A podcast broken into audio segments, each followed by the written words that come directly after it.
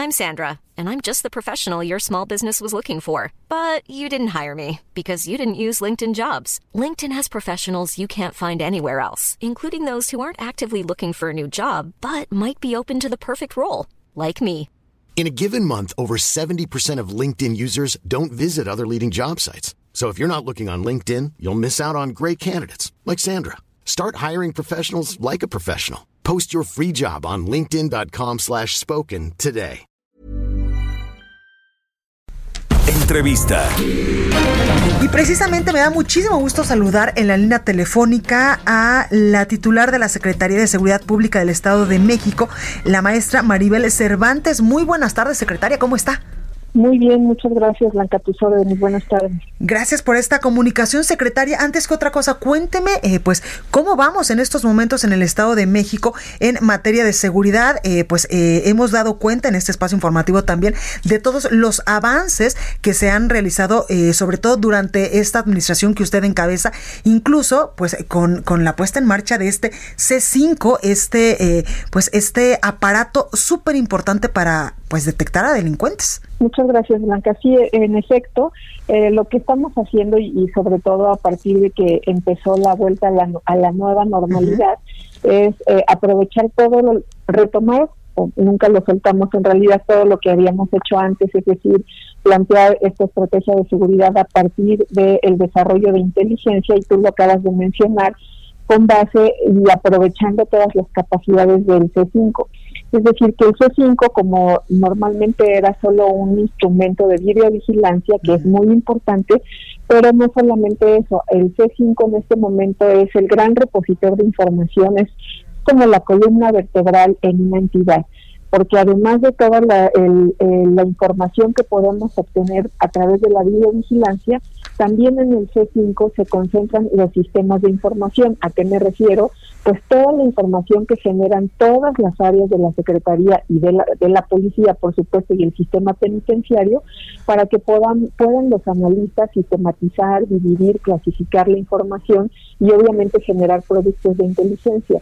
Y de ahí es que salen nuestros mapeos, la y los mapeos es no es otra cosa más que la identificación de los municipios, colonias, calles, avenidas, donde se está generando el delito y, y lo tenemos mapeado por delito y hora en que se comete este delito. ¿Qué hicimos a partir de eh, que estamos en el regreso a las actividades, sobre todo económicas, y que estamos viendo ya una importante movilización de las personas? Remapear con base en lo que eh, vino, empezó a ocurrir a partir de que empezamos con el, este tema de los semáforos, sobre todo cuando empezamos a pasar a semáforo naranja. ¿Y qué hicimos? Eh, tratar de recuperar o retomar los filtros y los, eh, sobre todo en el robo al transporte de público, robo a transporte de carga y robo de vehículo, sin poner en riesgo tanto a la población como a los propios policías. Es decir, vimos en qué municipios había, digamos, esta tendencia a la baja en número de contagios o por lo menos eh, que no estuviera subiendo, pero además que también este, eh, tengamos registro de que están ocurriendo los delitos y esto con base en la información de las carpetas de investigación y las propias llamadas al 911.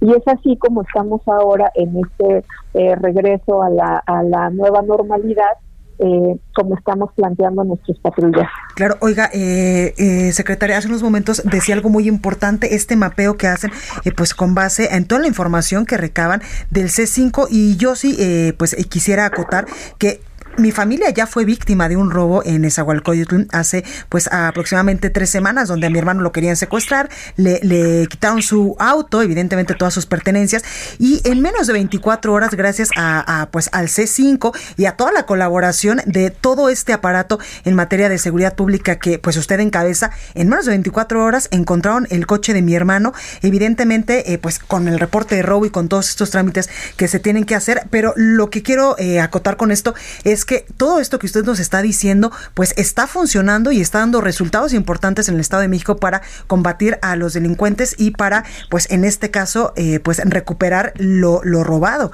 en este sentido. Claro que sí, y es muy importante todo este esfuerzo que se hace, pero hay un hay una variable o un, eh, un sí es una variable que es de gran importancia y que nos ayuda muchísimo en todo este este sistema integral que tenemos para la atención de los delitos y es la participación ciudadana, Blanca. Claro. Porque en, la mayoría de los casos, y ese es, es el caso del que vamos a hablar más adelante, la información que nos proporciona la ciudadanía es la más importante. O sea, nosotros tenemos la videovigilancia, tenemos el trabajo de inteligencia, tenemos los patrullajes, pero la información que tiene la, la ciudadanía normalmente es la de mayor valor. ¿Por qué? porque es la información de lo que ellos están viendo en su día a día, en la calle, con el vecino, con las personas que conocen, y nos ayuda muchísimo, incluso en temas de videovigilancia. El Estado de México está por concluir la instalación de eh, las 10.000 cámaras más de fase 2 de todo este sistema de vigilancia de videovigilancia que tenemos. Estamos sobre los 15.000 o 16.000. Al final del año tendremos ya 20.000. 20.000 cámaras o posiciones no son, no son suficientes para una entidad con 125 municipios y 18 millones de habitantes. ¿Qué es lo que nos ayuda muchísimo en este caso? Las cámaras de las empresas y hasta de las casas claro. de las personas. Entonces, cuando ocurre un, delito, nos, lo primero que hacemos es buscar cámaras de la infraestructura estatal. Pero si no tenemos y nos damos cuenta que hay una empresa, una fábrica, una bodega, una casa que tiene cámaras, acudimos a ellos y se las solicitamos y la mayoría de las veces no las proporcionan. Ahora estamos trabajando eh, sobre todo con las eh, tiendas y las empresas.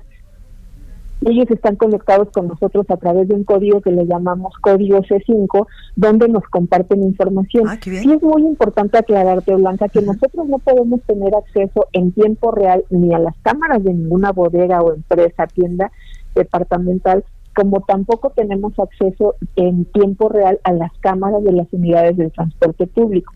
Pero a lo que sí tenemos acceso y lo que nos dan es obviamente enviarnos los alertamientos y en el momento que se requiere, eh, obviamente las empresas, eh, como te digo, personas que nos proporcionan su información. Ese es un gran avance.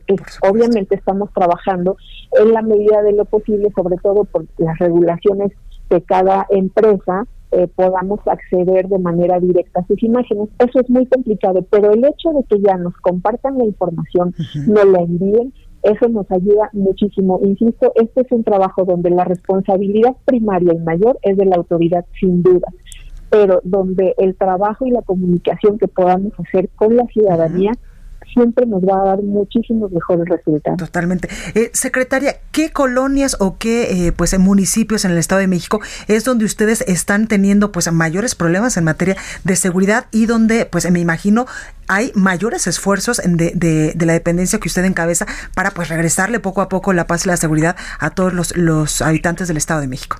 Claro, bueno, los municipios obviamente de mayor eh, densidad poblacional son los que en los que tenemos eh, más eh, no solo robo al transporte público, sino robo de vehículo y robo al transporte de carga. Te mencionaría entre los seis primeros Ecatepec, Naucalpan, Tlalnepantla, Cuautitlán Izcalli, Toluca y Nezahualcóyotl. Son en las avenidas o vialidades de estos municipios donde tenemos mayor número de incidentes, digamos, pero también tenemos Tecamba, Clapasa, Tizapán, etcétera. ¿Qué hicimos? Y como te digo, ahora que empezó el regreso de la gente a sus actividades, tenemos 15 corredores en, eh, en particular que, que, ahí atienden prácticamente el robo al transporte de carga y el robo al transporte y público. Y te los voy a, voy a mencionar algunos. Por ejemplo, la vialidad de la México-Texcoco, la México-Querétaro, el Boulevard Manuel Ávila Camacho, que incluye justamente Naucalpan, la vía José López Portillo, la México-Pachuca, la México-Puebla, eh, la México Tizayuca, Tizayuca, perdón, Atizapán, Villa Nicolás Romero, incluimos Paseo Toyocan aquí en, en Toluca y la Naucalpan Toluca, entre otras, eh, la vía Gustavo Vaz, es decir, si te fijas por estas em, eh, eh, corredores que te estoy mencionando, tiene mucho que ver con la zona conurbana, ¿sí? Naucalpan, en efecto, es un municipio donde eh, frecuentemente se tienden a incrementarse los incidentes en cuanto al robo eh, de transporte de, de, transporte público y transporte de carga principalmente. Entonces, en estas rutas que te acabo de mencionar, lo que hacemos es eh, poner filtros y, y eh, poner presencia de patrullas. ¿Qué es lo que estamos haciendo? Somos eh, la Policía Estatal 16 mil elementos que están trabajando en dos turnos no son suficientes, insisto. Entonces aquí nos apoyamos de, la, de las policías municipales y ahora de la Guardia Nacional todos ellos, todas estas autoridades, tanto la Guardia Nacional como la Policía Municipal y la estatal, por supuesto, tienen estos mapeos y estos corredores. Y la idea es que cada uno atienda algunos tramos de este corredor. La México-Texcoco, pues es muy amplia. Entonces tendríamos que estar en el origen, durante la ruta y al final. Oiga, y eso es lo que estamos haciendo. Claro, y con base en esto que nos dice, pues eh, tenemos información de que ya fue detenido el presunto asaltante de una combi que balaceó pues a un pasajero allá en el Estado de México.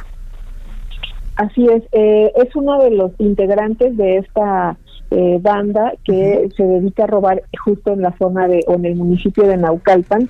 Eh, está ahora obviamente la fiscalía realizando pues las investigaciones correspondientes, la integración de la carpeta de investigación y aquí retomo lo que te decía al principio fue clave la participación y la denuncia de los ciudadanos. Una vez que tuvimos dos momentos importantes o me parece, con participación ciudadana. Una, el primero, al otro día del incidente, o sea, el 29 de agosto, una persona a través de los eh, en los postes, todos ustedes pueden ver en el Estado de México, cuando hay una cámara del C5, dice ahí cámara del C5 y tiene un botón. Este botón también es, opera como un botón de auxilio. Ah, una persona oprimió el botón y ya nos proporcionó información eh, pues importante sobre lo que sabía del robo del día anterior o del asalto del día anterior y otra persona que eh, iba en la combi identificó gracias a su sistema de geolocalización del celular, de su celular que le robaron, donde eh, se lo había ubicado. Con base en esta información, el C5, las cámaras empiezan a buscar, como te explicaba al principio, si tenemos imágenes o si hay alguna casa, empresa, bodega, lo que sea que nos pueda aportar esa información. Y ya con todo eso, este, se ponen a trabajar pues el personal que está investigando en, en la calle junto con el personal de la Fiscalía eh, General de Justicia del Estado de México y es así como se identificó la zona donde presuntamente viven o se esconden eh, los por lo menos cinco personas que pertenecen a esta banda que está saltando en esa zona. Pues, y es así como se logra la detención. Entonces, insisto, aquí lo que lo que nos sirve muchísimo y siempre va a ser lo más importante, además del pues trabajo de la autoridad, que es nuestra responsabilidad, es la participación eh, ciudadana. Pues con eso nos quedamos. Eh, Maribel Cervantes, secretaria de Seguridad Pública del Estado de México, muchas gracias. Al contrario, Blanca, tus órdenes. Buenas tardes. ACAST powers the world's best podcasts. Here's a show that we recommend.